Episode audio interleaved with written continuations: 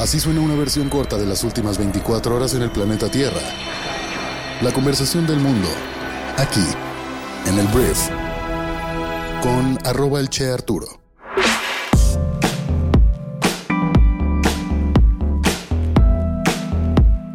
Buenos días, bienvenidas, bienvenidos a esto que es el brief para este viernes 22 de diciembre.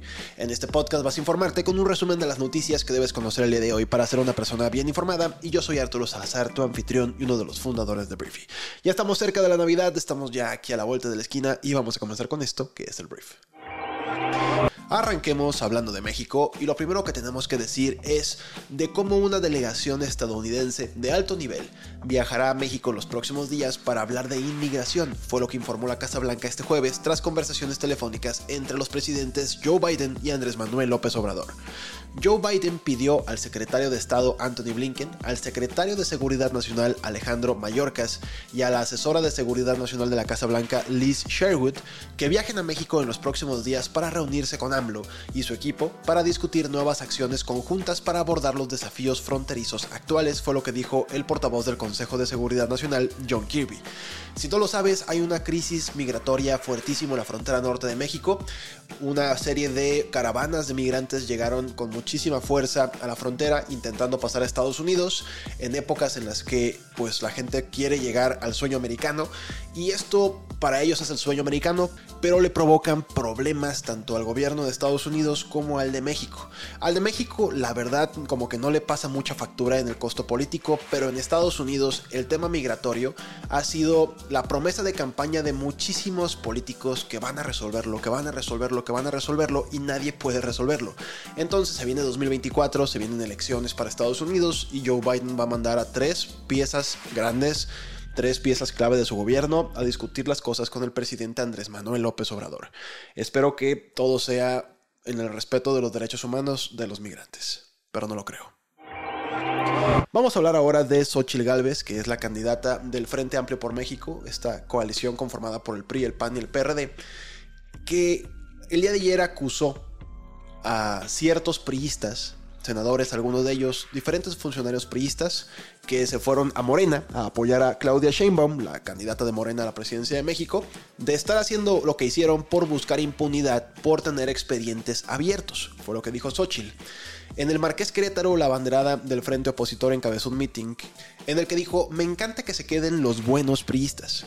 Estos priistas que sí saben lo que es luchar y esforzarse, porque hay algunos que ya se sumaron allá, refiriéndose a la campaña de Sheinbaum, pero no crean que se fueron porque están convencidos de ese proyecto.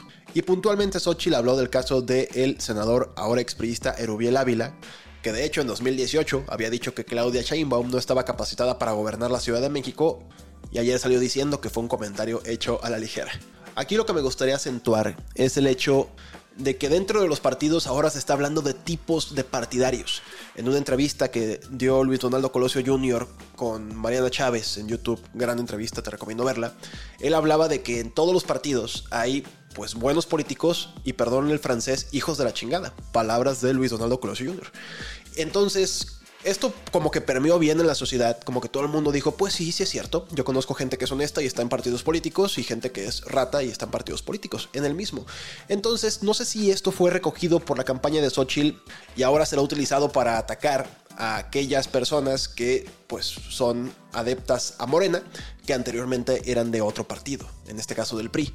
Es muy importante la diferenciación entre el buen priista y el mal priista, por poner solo un ejemplo, debido a que como tú eres abanderada del PRI, pues no le puedes tirar caca al PRI, ¿sabes? O sea, tienes que tirarle caca al mal priista. Entonces, solamente lo quiero poner sobre la mesa, seguramente seguiremos viendo este tipo de diferencias y seguramente Xochitl Galvez y su campaña estarán hablando de que Morena está conformado con puras personas del el mal PRI, ¿sabes? O de los malos partidos políticos. Veremos qué tal funciona todo esto, pero así las cosas por allá. Voy a darte una mala noticia. La escritora y periodista Cristina Pacheco murió este jueves 21 de diciembre a los 82 años de edad, confirmó el Sistema Público de Radiodifusión del Estado mexicano. Citan en su comunicado, el sistema público de radiodifusión lamenta el sensible fallecimiento de la periodista y cronista Cristina Pacheco, conductora de Aquí nos tocó vivir y Conversando, sumando más de 40 años en Canal 11. Pacheco anunció su retiro de la televisión el pasado primero de diciembre desde su programa Conversando, luego de más de 50 años de trayectoria, y dijo que debía cuidar de su salud y que se encontraba en una etapa muy difícil en su vida. Entonces, descanse en paz, Cristina Pacheco, y pues un pésame a todos sus familiares.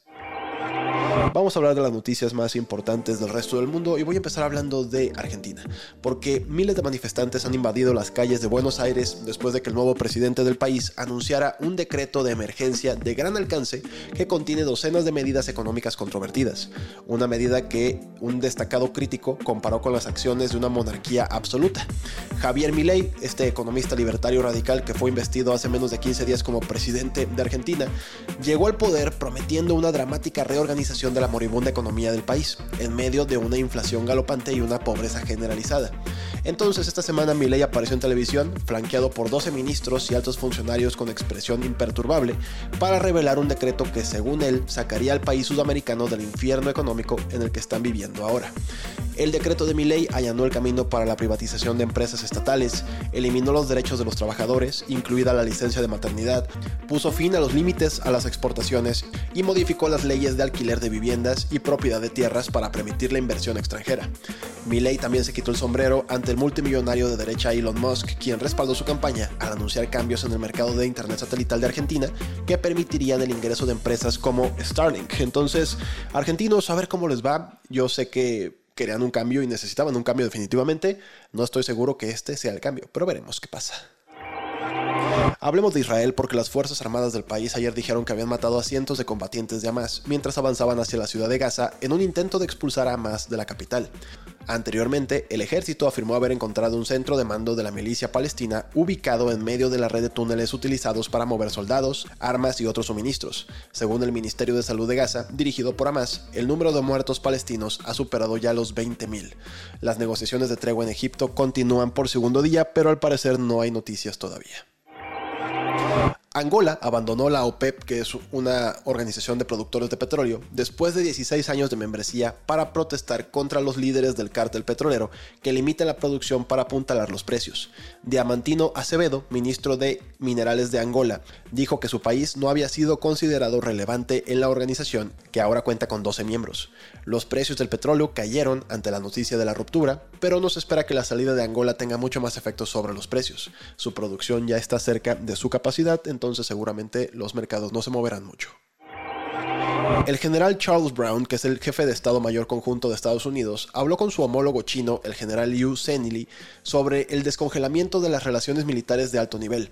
China rompió esos contactos en 2022 después de que Nancy Pelosi, entonces presidenta de la Cámara de Representantes de Estados Unidos, visitara Taiwán, que China reclama como su propio territorio. El mes pasado los presidentes Joe Biden y Xi Jinping acordaron reanudar las comunicaciones, pero ayer también estaba leyendo en el New York Times que al parecer Beijing, o bueno, Xi Jinping le habría dicho a Joe Biden que planeaban tomar Taiwán cueste lo que cueste. Entonces esto parece un tema un conflicto bélico, lo cual atención, el otro día escuchaba, voy a poner la música otra vez porque no ha acabado, este, el otro día escuchaba una TED Talk que hablaba de cómo el conflicto de Taiwán podría poner de cabeza a todo el mundo. Por una simple razón, el mayor productor de chips electrónicos del planeta está en Taiwán. Y si hubiera un conflicto bélico y se interrumpiera la cadena de suministros de estos chips, que hoy en día están funcionando en tu celular, en tu computadora, en tu carro, en todos lados, provocaría realmente una disrupción en la cadena de suministro y un problema de producción de talla económicamente escandalosa. Entonces, te digo, obviamente estamos a favor de la conservación de las vidas y que no haya guerras ni nada de eso, pero a nivel económico, esto sería una catástrofe global por algo que se da entre dos países que en teoría es local. Al menos 15 personas lamentablemente murieron y decenas resultaron heridas en un tiroteo en una universidad del centro de Praga. La policía checa dijo que el atacante, un estudiante, había sido eliminado, eso fue su forma de decir que lo mataron. Los delitos con armas de fuego son muy poco comunes en la República Checa, que es el único país de Europa donde los ciudadanos tienen el derecho constitucional a portar armas, aunque los propietarios deban pasar una prueba. Entonces, pues nunca es una buena fecha para morirte, pero a tres días de Navidad, pobrecitos.